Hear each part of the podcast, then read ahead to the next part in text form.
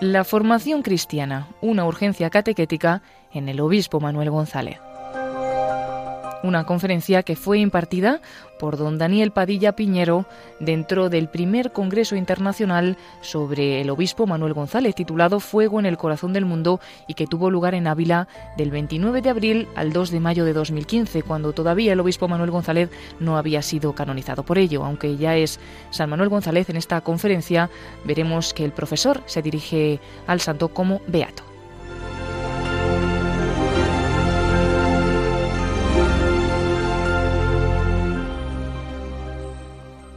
La educación es una de las mejores opciones de caridad que pueda elegir una persona. Y si bien es verdad que se puede educar desde diferentes situaciones, educan padres, maestros, hermanos, compañeros, hablar de educadores supone referirse sobre todo y en primer lugar a los maestros y por extensión también a todos aquellos que de un modo u otro educan. Ser educador pertenece a la esencia de la persona. No es una tarea, no se ejerce de educador, se es educador.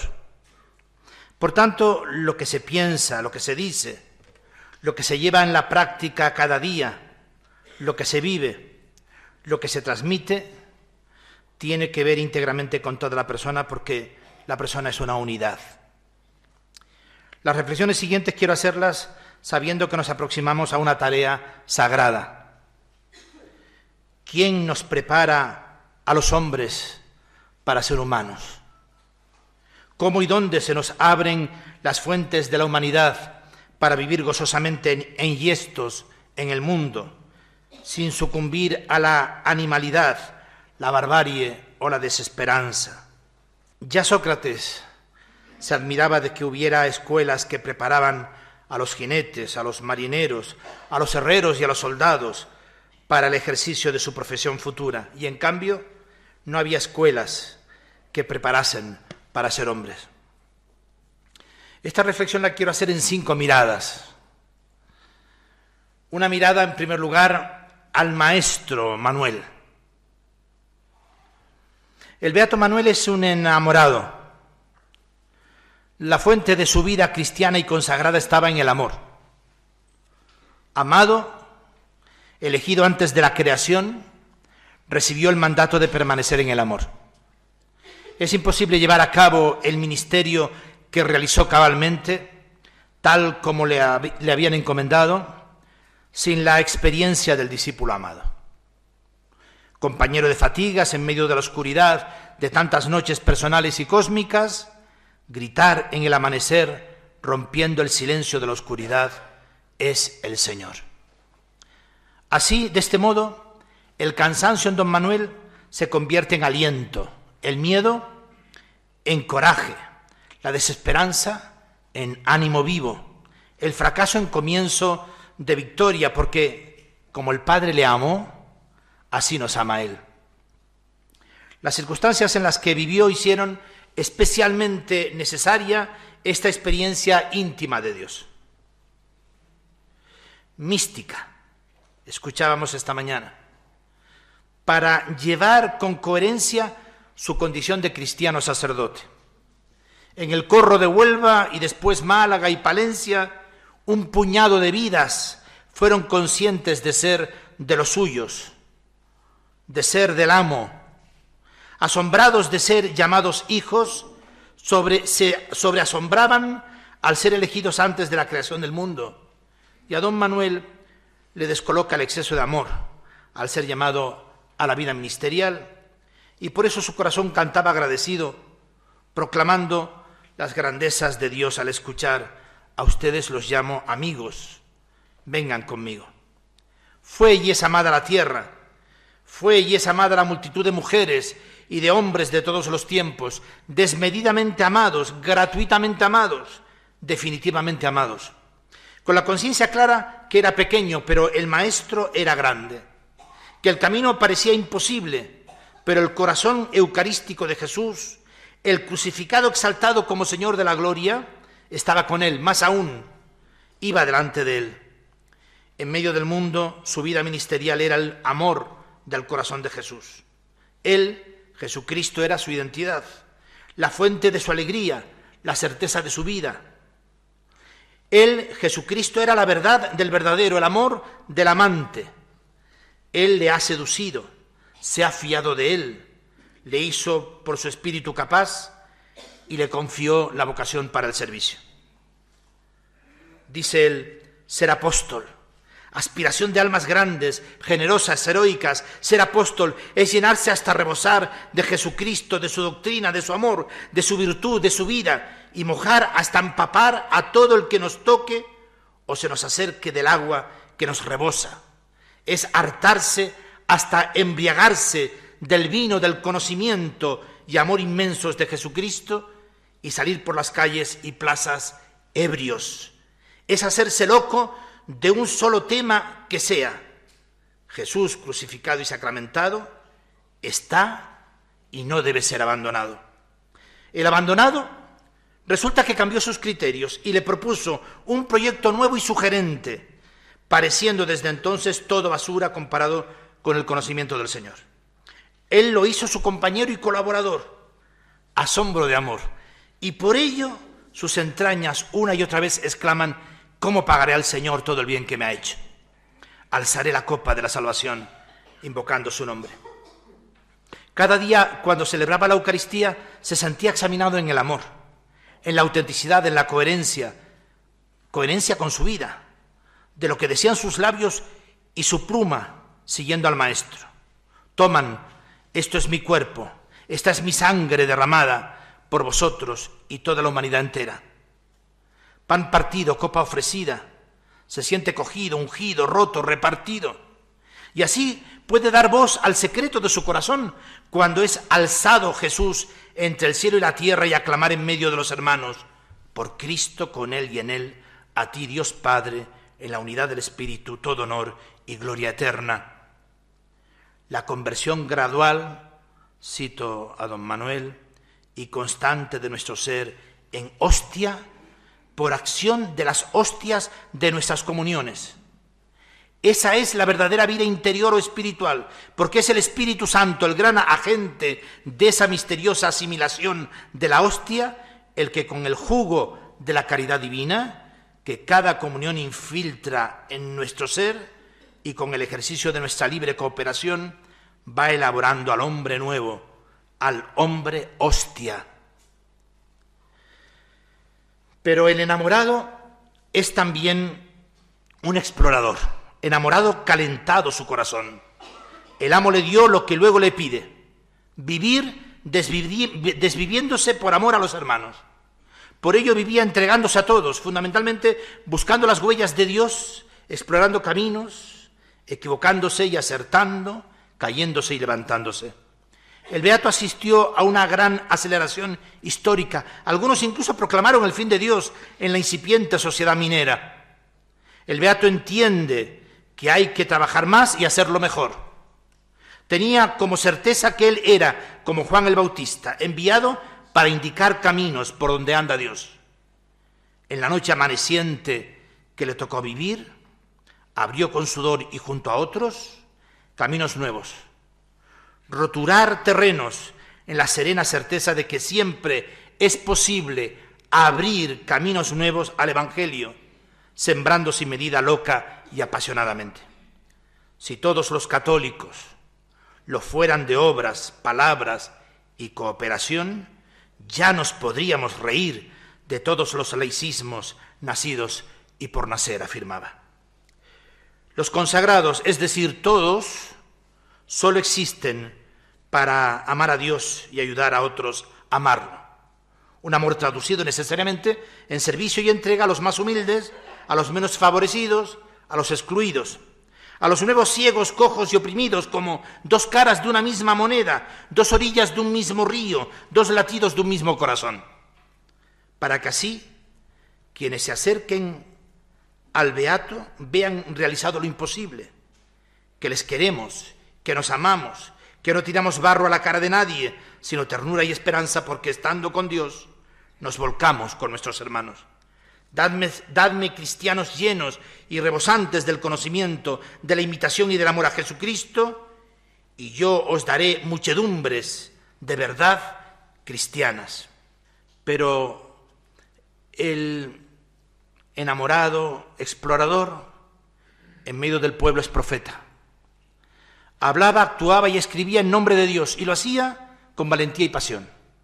Era el rostro de quien le enviaba, la voz de su corazón, pregón pascual renovado en medio del mundo, icono del Dios vivo y verdadero. El Beato era una página del Evangelio que muchos leyeron y hoy leemos.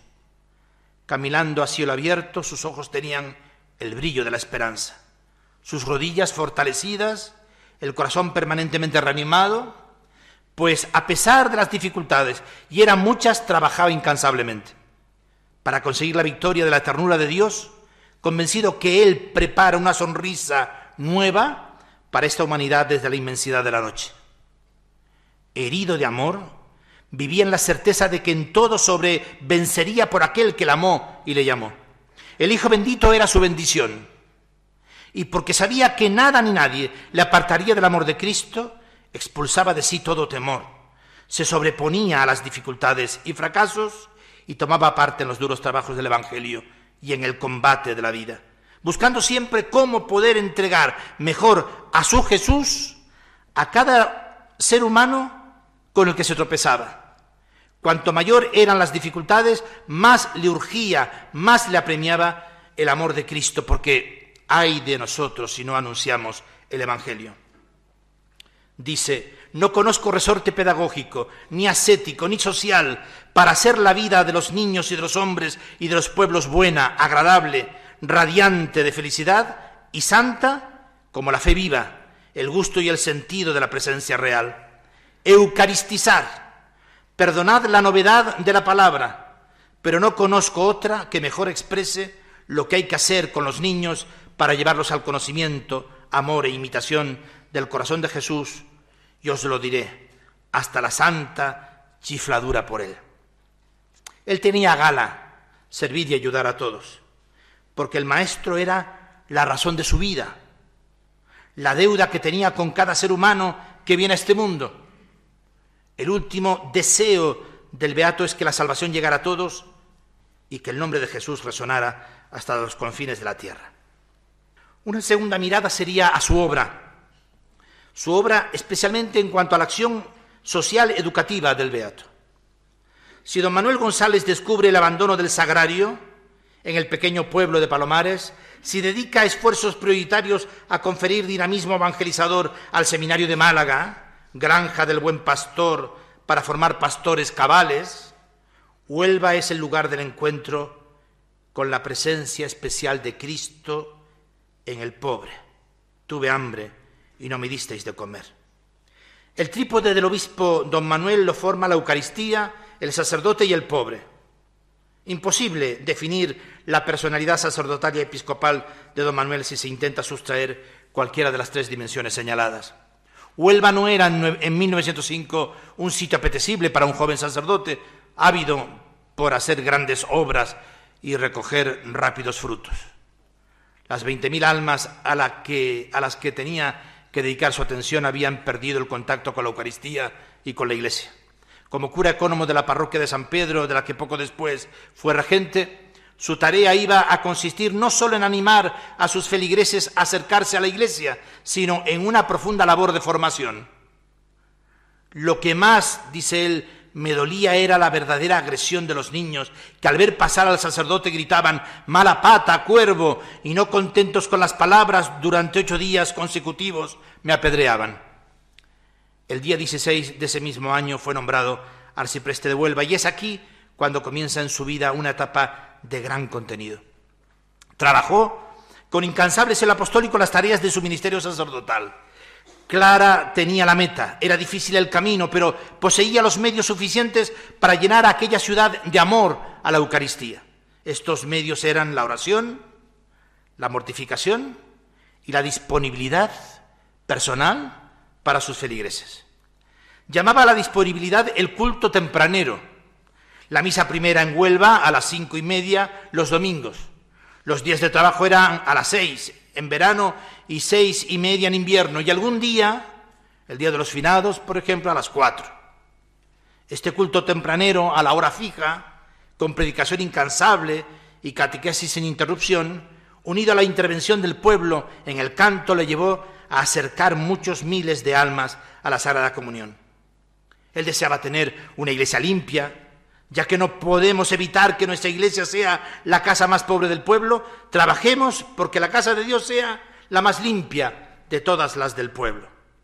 Don Manuel se esforzó por ejercer su ministerio más allá de lo establecido en los sagrados cánones. Además de las visitas a las familias, a los enfermos, su celo le llevó lejos. Se hizo fundador. Sintió la necesidad de desbancar el monopolio de la enseñanza primaria de las escuelas laicas, que anulaban a muchos niños para lo sobrenatural. Era necesario y urgente hacer unas escuelas gratuitas que formaran cristianamente a los niños. Así fundó las escuelas católicas del Sagrado Corazón, cuya construcción se inició en enero del 1906. Capital inicial para la obra, cero en metálico. En fe, confianza en el Sagrado Corazón y amor a los niños abandonados. En eso, millones. Y no faltaba más que hacer una conversión de valores, cambiar la fe, la confianza y el amor en pesetas y la obra estaba hecha. A los dos años, el 25 de enero de 1908, inauguraba en el barrio de San Francisco las nuevas escuelas del Sagrado Corazón. El 1 de febrero se abrió el curso. De nuevo estaban allí dificultades económicas para sostener las escuelas católicas y gratuitas, y con la misma rapidez se solucionaron. Junto a las escuelas abrió el patronato de aprendices y la granja agrícola escolar, en la que se compaginaban el aprendizaje de la agricultura con la diversión al aire libre. Para toda esta labor social y de educación, don Manuel contaba con la colaboración de don Manuel Siurot, que se dedicó totalmente a la pedagogía del Evangelio, tal como lo había aprendido de don Andrés Manjón. A mitad de camino entre la fundación de la Escuela del Sagrado Corazón y su puesta en marcha, don Manuel creó la revista El Granito de Arena en noviembre de 1907. Era el órgano oficial de la Acción Social Católica del Arciprestajo de Huelva al ser nombrado obispo, siguió publicándola en Málaga y después en Palencia como órgano oficial de la Pía Unión de las Tres Marías y los discípulos de San Juan de los Agrarios Calvarios. Había que llegar a todos los necesitados. La revista era un medio. Lo que más lo requerían eran los habitantes del Polvorín, barrio de chozas miserables de madera y latón y de muchedumbres semihumanas al servicio de la compañía minera Río Tinto. Además de las escuelas de niños, fundó una dominical para chicas y una nocturna para obreros. Todo se desarrollaba en unos locales pequeños y provisionales. Hacer nuevas escuelas era una empresa costosa. Solo el solar importaba unas 50.000 pesetas. Como don Manuel no contaba con esa cantidad, había que conseguir los terrenos de forma gratuita. El ingeniero que los tenía que ceder era protestante. Actuó de intermediario don Pedro Merri del Val, que lo logró. En octubre de 1911 se acabaron las obras de las nuevas escuelas. Miremos su pensamiento, una mirada a su pensamiento. Siguiendo a don Francisco Parrilla Gómez en su publicación Evangelios vivos con pies de cura, en Málaga 2001, podríamos resumir su pensamiento de esta manera. Todas las realizaciones anteriores son exponentes de sus convicciones, certezas que no sólo generaban buenas obras, sino que autentican que su amor al sagrario es muy verdadero. Experiencia de la realidad que expresa de forma clara y contundente en la ponencia que desarrolló en la tercera Semana Social de Sevilla. Define la cuestión social de la siguiente manera. El conjunto de obras que los católicos han de realizar para ir al pueblo y traerlo a Cristo. Es un viaje de ida y vuelta que empieza en Cristo, termina en el pueblo y empieza en el pueblo y termina en Cristo. ¿Dónde está el pueblo? Es realista en su visión la conoce y quiere denunciarla. Ah, señores, no soy pesimista por la gracia de Dios. Y yo sé que aún hay pueblo cristiano y que lo habrá siempre. Pero también sé que hay una gran parte del pueblo que está muy lejos de nosotros, más lejos que las antípodas, más lejos que la luna y el sol. Ese pueblo está infinitamente distante de nosotros. Su teoría, pues a partir de un cura chiflado por el Señor, todo o casi todo es posible. Por el sagrario surgirán obras sociales, sindicatos, cajas de ahorros, escuelas, círculos. Don Manuel está convencido de que solo un cura verdaderamente chiflado, esto es, entusiasmado de amor por el corazón de Jesucristo, que esté dispuesto a dar la vida, hará lo que sea necesario para responder a las necesidades del pobre. Un chiflado responde a un cura entregado, generoso, que lo da todo. Todas estas obras que son de justicia deben estar conformadas, son sus palabras, con el vino del amor y el aceite de la piedad.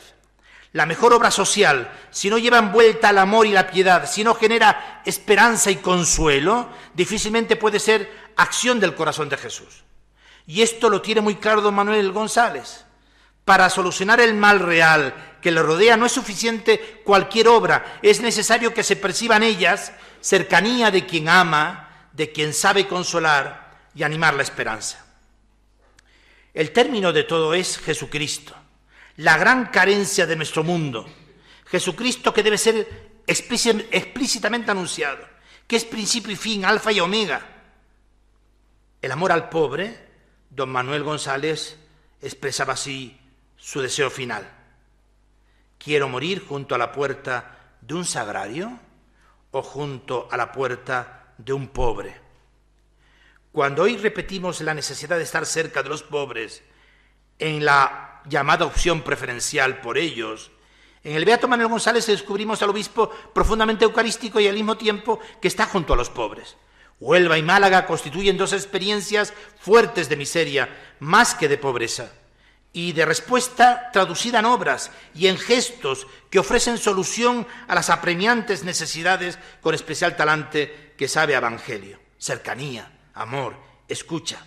Todo este pensamiento tenía un estilo propio cuando se lee algún escrito de don Manuel González, lo primero que resalta es su peculiar estilo, ya, ya, lo hemos comentado. Su principal biógrafo señala cuatro notas características del estilo personal de don Manuel. Campos Giles dice que la característica de su estilo es transparencia de ideas, originalidad, humor y unción. Una cuarta mirada, una mirada a una urgencia que Jesús sea más conocido y amado. Con relación a la enseñanza y a la catequesis, don Manuel nos ofrece un pensamiento muy rico. A través de esos textos se expresa la urgencia por la educación humana y cristiana, especialmente de los niños. En partiendo el pan a los pequeñuelos, hace una recopilación de los artículos escritos sobre catequesis en la revista El granito de arena. El libro es fruto de la experiencia catequística de don Manuel y con ejemplos y observaciones muestra lo que es la catequesis de niños. Toda la obra tiene también un fin eucarístico. Por el conocimiento del catecismo, desea llevar a los niños a querer a Jesús presente en el sagrario. Las ideas más destacables para nuestro propósito son las siguientes. Las enumero, ya las están viendo. Hay que acabar con la ignorancia del catecismo entre los niños y los mayores. La catequesis es el catequista destaca su importancia y su vocación, manifiesta su preocupación por formar catequistas de verdad. Para que los niños conozcan a Jesús, el catequista lo ha de conocer, querer e imitar antes. Los niños han de, asistir a la catequesis no por premios o regalos, sino por atracción, que experimenten que son amados. El catequista ha de enseñar a los niños, como niños que son, jugando, como lo hace el padre Andrés Manjón, cuentos representados, juegos pedagógicos, ejercicios, narraciones, anécdotas. Comienza con el padre Andrés Manjo en todo el tema de la pedagogía activa en las aulas. La doctrina cristiana ha de ser explicada de manera que los niños vean más y mejor lo que se les enseña. Las actividades han de concluir con reflexiones personales sobre lo aprendido. Toda la catequesis ha de orientarse hacia el sagrario. Anima a los párrocos a establecer escuelas parroquiales por los buenos resultados de Huelva. Frente a la guerra al catecismo ambiental, la respuesta habría de ser propaganda, enseñanza y otros muchos aspectos más pequeños, pero no por ellos menos importante. Partiendo el pan a los pequeñuelos tiene una continuación. Puede decirse que sembrando granos de mostaza cumple esta función. Resaltemos esas ideas. Primero el elogio de las cosas pequeñas y la grandeza de Dios en lo íntimo y cómo un catequista siempre siembra granos de mostaza y recoge árboles frondosos. El alma de los niños es como un terreno virgen y sin explorar, de muy buena calidad. El catequista tiene que llegar el primero a ese terreno y realizar una siembra generosa. lecciones de vida, modos de enseñar a los niños a hacer oración ante el sagrario, así como prepararse para la comunión o la acción de gracias. Cuando en un alma sencilla, afirma don Manuel, se siembra semilla de fe, se puede esperar una cosecha de paz y gracia. En su obra El programa cíclico de catecismo ofrece a los seminaristas de Málaga un auxilio para la catequesis organizada por estos en la iglesia de Nuestra Señora de las Victorias, la patrona de la ciudad. Así ordenó, facilitó y amenizó la enseñanza de la religión. Deseaba hacer de los catequistas semilleros de cristianos enterados y prácticos. Todo programa, método y fin catequístico se describe con las siguientes palabras. Poner a los niños tan cerca de Jesús que desde muy chiquitos sepan los niños qué hacía y decía Jesús, que se sepan a Jesús en el doble sentido de esta palabra, conocer a fondo y saborear con gusto a Jesús. En su obra Todos Catequistas nos da a conocer lo fácil y lo necesario que es para un católico enseñar catecismo. Es lo que llama catecismo mínimo, porque su programa se reduce a tres cuestiones, a saber, primero, un católico enseña catecismo siempre que obra como católico. Segundo, un católico enseña catecismo siempre que habla como católico. Tercero, un católico enseña catecismo siempre que se interesa por los que se dedican a enseñarlo, ayudándoles con su dinero, poco o mucho, con su trabajo personal perseverante, con sus oraciones y de todos los modos que pueda. Don Manuel escribió como fruto de su vida, de su trabajo y de su labor pastoral. Ve el problema y da soluciones. En la gracia de, en la educación, don Manuel desarrolla la tesis única de toda pedagogía. El mejor maestro es el que tenga más gracia y cuente más con ella. En el doble sentido de la palabra. El libro está dirigido a todos aquellos que son educadores y que necesitan de la gracia para llevar a cabo su cometido. Dice él en sus ideas principales de este libro, para educar es necesaria la gracia en su doble sentido, natural y sobrenatural. La gracia es el gran instrumento de la educación integral del hombre. La gracia natural viene del ingenio y de la bondad. La gracia sobrenatural es la piedra clave de todo el edificio de la educación porque, además de hombres acabados y cabales, produce hombres divinizados. En la educación hay que contar con el pecado, que es la causa principal y primera de la deformación del niño, del niño y del hombre. Un educador en pecado se vuelve deseducador y destructor por sus malos ejemplos y enseñanzas. Hay que conocer a los niños individualmente, su proceso de crecimiento y su evolución. Me llama la atención porque estas cosas que, estoy resumiendo de, los libros, a mí me, recuerda mucho a la pedagogía actual, especialmente todo el tema de, Howard Gardner con las inteligencias múltiples, eh, que estamos ahora de moda con ese tema. Y resulta que, que don Manuel ya estaba hablando de currículos diversificados y personales para cada niño. La piedad preserva la gracia en el niño. El desideratum de la educación es que ésta ha de ser graciosa, dada por padres graciosos, ayudada y secundada por maestros graciosos que formen el hogar gracioso y la escuela graciosa. En la cartilla del catequista cabal o los catequistas que hacen falta, Don Manuel pretendía multiplicar el número de los que se entregan al oficio de dar catequesis y facilitarles el trabajo mediante una formación intensificada. Nos ofrece su catequesis modelo y cómo se forma. La catequesis dura todo el año. Catequesis domingos, jueves y sábados por espacio de una hora. Escribe sobre las misas de los niños, fiestas catequísticas, excursiones catequísticas y hasta el Museo Catequístico Diocesano. Nos ofrecen un apéndice titulado Marías, hay que hacer locuras, una llamada a realizar locuras de corazón para que los niños no pierdan a Jesús o si lo han perdido lo recuperen. Y como conclusión es que las Marías entonces han de pertenecer a la catequesis parroquial. Una quinta mirada a su estrategia o la comprensión que mm, de la catequesis hace el beato don Manuel González. Ante la ignorancia religiosa y el ambiente que se fue encontrando en Huelva, primero y en Málaga después, ante un celo apostólico desbordante como sacerdote y obispo, don Manuel vivió preocupado por la formación cristiana del pueblo de Dios y por la urgencia de la formación de los niños y jóvenes. Por ello, a la enseñanza cristiana a la catequesis dedicó las mejores energías de su quehacer pastoral. Él tuvo una praxis catequética muy personal, una práctica pastoral entusiasmante. Asomarnos a sus textos originales, que son elocuentes y aclarativos, son más provocadores que cualquier explicación, por mediana que ésta sea. El hacer catequético de don Manuel. Toda su labor apostólica, es decir, su actividad como sacerdote y obispo, se caracterizó por ser un continuo trabajo. Su catequesis igualmente estuvo sometida por esta misma idea, trabajo incesante. Don Manuel sabía y estaba convencido de que Dios en las obras hechas para su gloria no premia el fruto recogido, sino el trabajo empleado.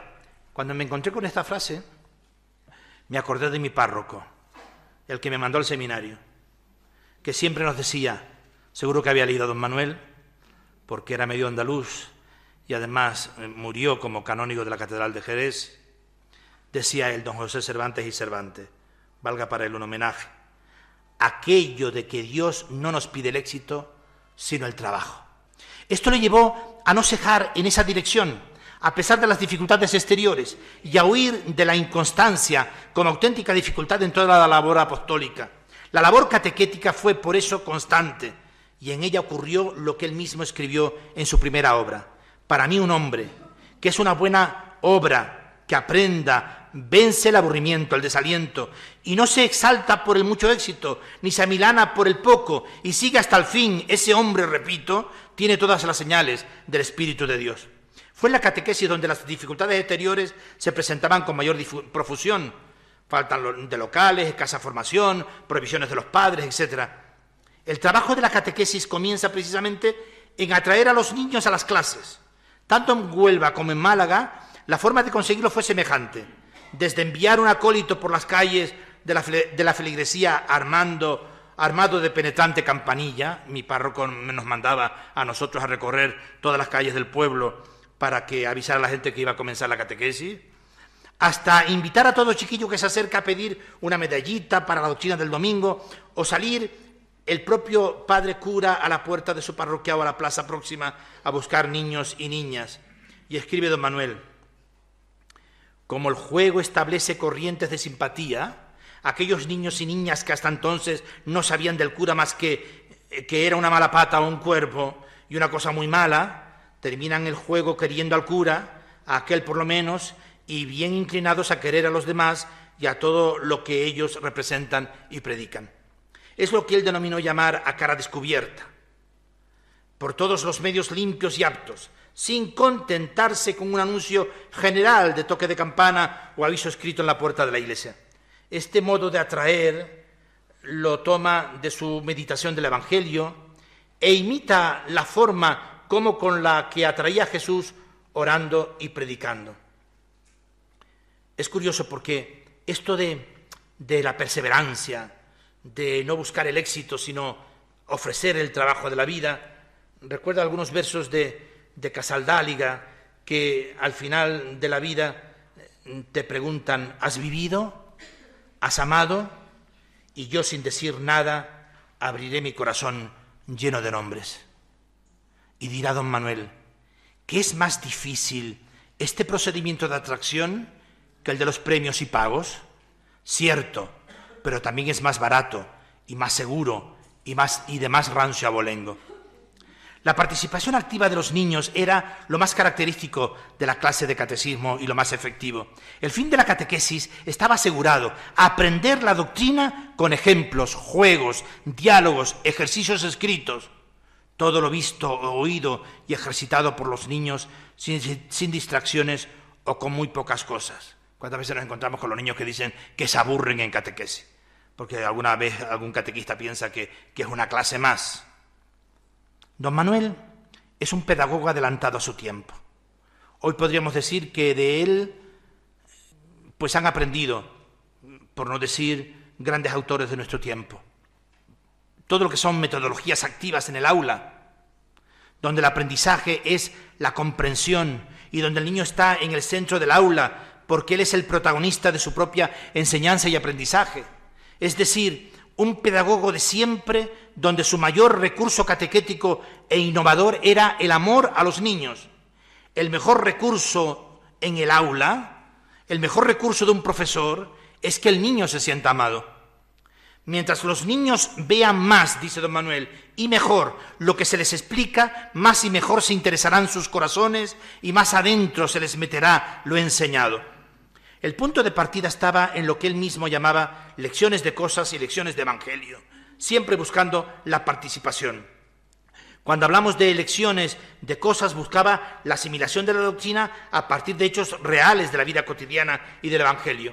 Y sobre los juegos pedagógicos y catequéticos, pues recogidos, por ejemplo, en partiendo el pan a los pequeñuelos, podemos enumerar juegos como el juego sobre el tercer mandamiento, otro juego sobre el tercer mandamiento, el caso de Juanico, con la explicación de las virtudes, de los pecados, de las obras misericordia, etc. La conclusión de la clase catequética contaba también con la participación de los niños, con un canto, una manifestación de cariño hacia el sagrario, una aplicación de carácter moral. A sus clases aplicaba tres principios que podríamos llamar básicos y que aparecen continuamente en sus escritos catequéticos. Estos principios son, primero, enseñar jugando, segundo, con lenguaje propio de los niños y tercero, mirándoles con cariño. Cada clase de catecismo dada por don Manuel procuraba reunir esas características en las que nos vamos a detener brevísimamente. La fórmula enseñar jugando la había aprendido don Andrés Manjón y la tenía por, dice él, la fórmula exacta de una instrucción adecuada en sus procedimientos, eficaz en sus resultados, amena en su ejecución y sorprendente en sus alcances. Los niños representaban el Evangelio del día, oficiaban las peticiones del Padre Nuestro, de los mandamientos de la Iglesia, de los sacramentos, virtudes, vicios, tentaciones. Lo hacían hablando, discutiendo, portándose cada personaje según su papel, hacían dramatizaciones, etcétera. La clase de catecismo era tanto para don Manuel como para el alumnado un rato ameno, agradable, divertido, instructivo, en el que efectivamente se aprendía jugando. En segundo lugar, en lo que se refiere a hablar en el propio modo de los niños, don Manuel González atribuía una buena parte de la eficacia de la clase de catecismo a emplear el lenguaje infantil peculiar. Decía, mientras no sepamos hablar a los niños en un lenguaje propio de sus tiernas inteligencias, todo esfuerzo que hagamos para explicarles las verdades de nuestra santa religión será un esfuerzo cuyo rendimiento es nulo o muy poco fructuoso. No solamente utilizaba el modo de hablar de los niños, sino que era ellos mismos los que con la ayuda de don Manuel contaban la lección propuesta para la clase. El diálogo surgía espontáneo, la atención estaba asegurada y el resultado era el previsto, aprender las verdades de la religión. Y de esta forma nunca ocurriría lo que señalaba don Manuel con gracia. Ese niño juega, diablea o se duerme, mientras tú explicas, porque está perfectamente convencido de que no es a él a quien tú le hablas, sino a otro. Él no ha faltado, el que faltó o se equivocó fue el maestro. También la mirada era un elemento fundamental en la clase de catecismo, porque se basaba muy probablemente en la manera con la que atraía Jesús a los niños. Lo había comprobado en sus tiempos de arcipreste de Huelva y más tarde en Málaga. Todo esto exigía trabajo, ya que para enseñar jugando, con el lenguaje de los niños, tenía que preparar muy bien la lección que había que explicar. Desde sus primeros tiempos de párroco de Huelva hasta el final de su vida, este fue su modo de catequesis tomando como punto de partida un caso, juego, historia pasaje del Evangelio. Hacía participar a los niños y les enseñaba jugando y en su lenguaje. Don Manuel estructuró la catequesis con métodos, técnicas, procedimientos, concretó sus instrumentos, le señaló una finalidad concreta, la llenó de contenido. Fue un auténtico catequista. Miró con particular cariño al catequista. El niño era para don Manuel el sujeto por excelencia de la catequesis. Este tema en don Manuel es amplísimo, fue objeto prevalente de su vida y de su ministerio. Sería imposible abarcarlo en una sola sesión y dedicarle más tiempo cuando para don Manuel fue un tema apasionante. Pionero en la catequesis de su tiempo, respondió además a la urgencia de la Iglesia. Eran aquellos unos años en los que se hacía urgente la catequesis. Pío XI hizo una llamada contra la ignorancia religiosa que don Manuel hizo suya con estas palabras. Que la ignorancia religiosa es en frase viva de nuestro Santísimo Padre Pío XI, la mancha más grande que afea a las naciones católicas. ¿Quién puede dudar de ninguno de estos extremos? Enseñar catecismo a chicos y a grandes, a todas horas y en todas formas. ¿Puede un obispo y un sacerdote y un hombre de celo abrigar el deseo más vehemente, voluntad más decidida, empeño más sostenido? A toda esta corriente magisterial, don Manuel aporta su propio método El Papa manda a los obispos que abran cátedras de catequistas y yo gustoso abro esta cátedra ambulante, sin seriedades académicas, sin aparatos didácticos y atento solo a vulgarizar. Condenso esta mi pedagogía en un principio, tres refranes y un secreto. Sí, un principio fundamental. La catequesis es el catequista. Tres refranes. Nadie da lo que no tiene. Segundo, no hay que pedir peras al olmo, o sea, que los niños son niños. Tercero, ojos que no ven, corazón que no quiebran. Lo explica así. Mientras los niños vean más y mejor lo que se les explica, más y mejor se, se interesan sus corazones y más adentro se les meterá lo enseñado. Sí, un secreto también. La eucaristización del catecismo. A saber que cuanto diga, haga, dé, estudie, llore, el catequista tienda a despertar y desarrollar en el niño la fe viva y el gusto y el sentido de la presencia real de Jesús en la Sagrada Eucaristía. Podemos ir concluyendo en la afirmación siguiente. La catequesis de don Manuel está influenciada por las corrientes metodológicas de la época, que él tomó directamente de don Andrés Manjón y que don Manuel parte del conocimiento del niño y de sus peculiares condiciones. La eficacia de este método en la enseñanza del catecismo está en la adaptación al niño en enseñar jugando. Don Manuel no está a la espera de que existan podios preparados para exhibir sus grandezas. Él ya participa de la gloria de los santos. Nosotros sí lo esperamos. La familia eucarística reparadora espera por todas las oportunidades que esperan a la Iglesia con el carisma y con el ministerio de don Manuel a través de nosotros porque esas oportunidades ya ocurrieron en Huelva, en Málaga y en Palencia, y hoy siguen sucediendo. Hay épocas históricas como la nuestra de bajo tono y timbre. Bien sabemos que no son momentos de gloria ni de cosecha, pero siempre son de perseverancia y de siembra. La bondad de un corazón se acredita cuando se está dispuesto a sembrar en generosa gratuidad, cuando se deja confiadamente entregada a Dios, a la tierra y al tempero la semilla. Seguro que seguro de que él a su debido tiempo en primavera la hará florecer y en verano madurar y dar fruto. Pero permítame una licencia, quiero añadir solamente unas últimas miradas, una sexta y una séptima mirada en la misma dirección. Es Teresa y Manuel, miran en la misma dirección. Pues mi penúltima mirada para el Beato Manuel. Gracias a él, porque con nosotros está y camina como un explorador enamorado. Su vida y su testimonio sigue siendo la mejor profecía para nosotros. Añadamos alguna palabra que Él nos regala. Se nos pide obras, obras de reparación eucarística, de atracción al sagrario, de eucaristización del mundo. Cristianos, ante vuestros agrarios, esperad siempre resurrecciones. Y añadamos, una última palabra.